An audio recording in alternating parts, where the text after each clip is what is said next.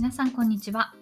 ジュエリーデザイナーがお送りするラジオ番組ジムラジジュエリーブランドの向こう側。この番組は私杉村萌実が商品のその先にあるものづくりの背景やアイデンティティをシェアしていく番組です。今日はですねゼネラリストなスペシャリスト現代に必須のメタ認知というタイトルでお話をしてみたいなと思っております。まあ、ちょっと難しそうな、えー、タイトルになっておりますが、これはですね、ちょうど展示会中ぐらいに発信、配信をしたのが1回目だったと思うんですけれども、グロービスという経営の学校でまた私が勉強を始めまして、え、その講義があるたびに自分自身の、ま、振り返りやアウトプットの場として音声配信を使おうということでですね、まあ、今日も、今日もというか、えっ、ー、と、週末にですね、また2回目の講義があったので、そこの中で私が得られたものを自分自身のあの理解を深めるという意味でも、それから何か皆さんの参考になれば良いなということで、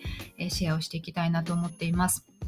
で、あのー、まあね、その講義の内容っていうのは、今回は IKEA とニトリ、えー、家具業界ですね、特に SPA と言われるような、えー、ビジネスモデルの成功例をもとに分析をしたりしていくっていう、まあ、フレームワークをやっていたんですけれども、まあ、そこから得られるものっていうのももちろん、えー、たくさんあるんですけれどもそういったところだけではなくてやっぱり先生の言っている何気ない言葉とか、えー、ディスカッションの中で受講生同士の中でこう生まれた会話の、えー、その内容とかあるいは懇親会みたいのをやって本当にざっくばらんに話している時に出てくる話題とかですね、そういったところが本当にリアルにヒントになる部分が多いなと思いますので、そういったのもね、ひっくるめて、え今日は私が感じたことをお話ししてみようと思っているんですね。で、タイトルにゼネラリストなスペシャリストというふうに書いたんですけれども、これ皆さん、まあ、どんな意味で捉えられるか、まず、あの、文字通りではあるんですけれども、これはですね、あの、まあ、その今回のフレームワークであったニトリが、えー、社内の、ま、社員教育としてどんな人材を育成するのかっていうところで目指している姿、えー、だそうです。で、あの、これは社員のモチベーションとかももちろんそうだと思うんですけれども、あの、まあ、言ってみたら、例えば売り場で接客をしている人が、えー、商品企画に行くとか、営業に行くとか、なんか物流に行くとかわからないですけど、3年とかね、そのぐらいのスパンで持ち場を変えていくそうなんですね。やっぱりその、1箇所でま、3年ぐらいやればでその場のそこの仕事のスペシャリストになれるわけじゃないですか。でそれをわざわざまた違うところにこう配置するっていうのはそれだけ教育のコストがかかるわけですよね。で実際にニトリは社員教育にお金を非常にかけているそうです。でもそれそこまでしてもなぜそういうことをしているのかなぜそこに価値があるのかっていうところが大事なんですけれどもっぱりその自分の持ち場だけずっと何年も何年もやっていると実は割あの視野が狭いというか、えもっとそのいろんな部署を回っていくことで広い視野を持つことができる。そして、まあ、企業としての経営戦略、自分の持ち場としての、えー、ミッションではなくて、ニトリという本当に全体の企業としての全社戦略をしっかり理解して動ける人材になるっていうことが多分大事なんですよね。で、ニトリは、あの、徹底して顧客視点で商品開発をしているので、やっぱりその、机上の空論になってしまう商品開発してはいけない。まあ、現場感として本当にリアリティのあるお客様の声を一番聞いてる人たちが商品開発に回るって、それ一番、あの、実はコストがかからないことなんですよね。で、あの、私も前職は、まあ、ほぼほぼそういう状態だったので、それはもう身をもって実感していることなので、まあ、その通りだよなと。で、そこが結局他者が真似できない強みになっていて、っていうのが、まあ、ニトリのやり方だそうなんですね。で、このニトリのゼネラリストなスペシャリストっていう、このキーワードを聞いたときに、こう、すぐに思い出したのがですね、つい4月の頭ぐらいに配信をした、三流は万能マルチプレイヤー、一流よりも三流が活躍する時代がやってくるっていう配信だったんですけど、えー、まあ、これざくっとどんな内容だったかというと、えー、一流、二流、三流という言葉自体が、もともと中国では今日本で認識されているような意味合いではなかった。一流は一つのことのスペシャリスト、二流は二つのことのスペシャリスト、三流はいろんなことをやる人だっていうふうに、もともと定義づけられていたと。でそういうふうに考えると今一つのことだけのスペシャリストになるのってなかなかリスクが高いよねっていうお話をその配信の中でしてでそれであれば、まあ、いろんなことを浅く広くだけれどもやっていて広い視野を持っている三流の人の方が圧倒的に万能なマルチプレイヤーでそういった人たちが、えー、プレえーとプロデューサーとかディレクターとかそういうのに向いてるよねっていう話をしたばかりだったのでまあ、それがまさにこのニトリの社内教育の中に現れているなと。つまり、現代において必要な人材というのを育成するっていうことを社内でしっかりやってるっていうことなんだなというふうに、まあ、感じたわけなんですよね。で、これ面白いことにですね、この4月9日に配信したこの三流は万能マルチプレイヤーという配信ですね、本当になんか反響が大きくて、あの、私、今まで音声配信を200ちょっとぐらいやっているんですけれども、えっ、ー、と、歴代の配信の中で、今現在第3位なんですね。で、1位、2位はずっと不動で、えー、なんかあのトップページに紹介していただいた時にガッと、えー、聞いていただいた数が伸びた配信と、それから本当に一番最初の自己紹介をしている第1回目の配信。まあ、これは不動の2トップなんですけど、えー、つい最近、本当に2、3週間前に撮った配信が、もう一気に第3位に来てるっていうのは今までなかったことなんですね。で、コメントもですね、あんまり私普段の配信、コメントをたくさんいただいてるタイプじゃないと思うんですけれども、すごくたくさんコメントをいただいて、で、それが、こう、今まで全然その、こう、接点のなかった、まあ、聞いてくださってはいたかもしれないけれども、初めてコメントをくださった方、みたいなのばっかりだったんですね。なので、そのタイトルの、その、が人々を引きつけたっていうのもあるかもしれないんですけれども、実際聞いていただいた内容が、あの、刺さってる方が多いんだなってすごいびっくりしたんですよね。だから、やっぱり、うーん、まあ、世の中本当に一流の人が本当にごく一握りで、ほとんどが三流だっていうことでもあるので、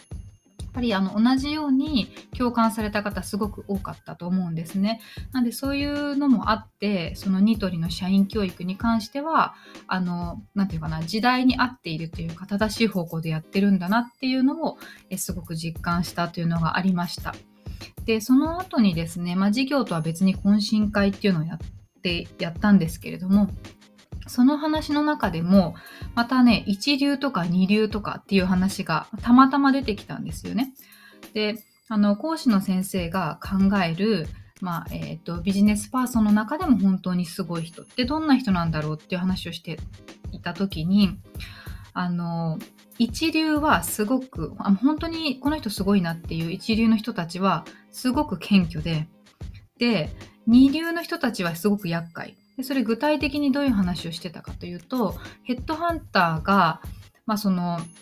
ヘッドハンティングをするときに年収1000万から3000万くらいの人たちは結構厄介な人たちが多くって、まあ、自分におごりがある人たちが多いというんですかね。で逆に何億っていう年収になってる人たちってすごく謙虚で、えー、そこにすごく差があるという話をしてたんですよね。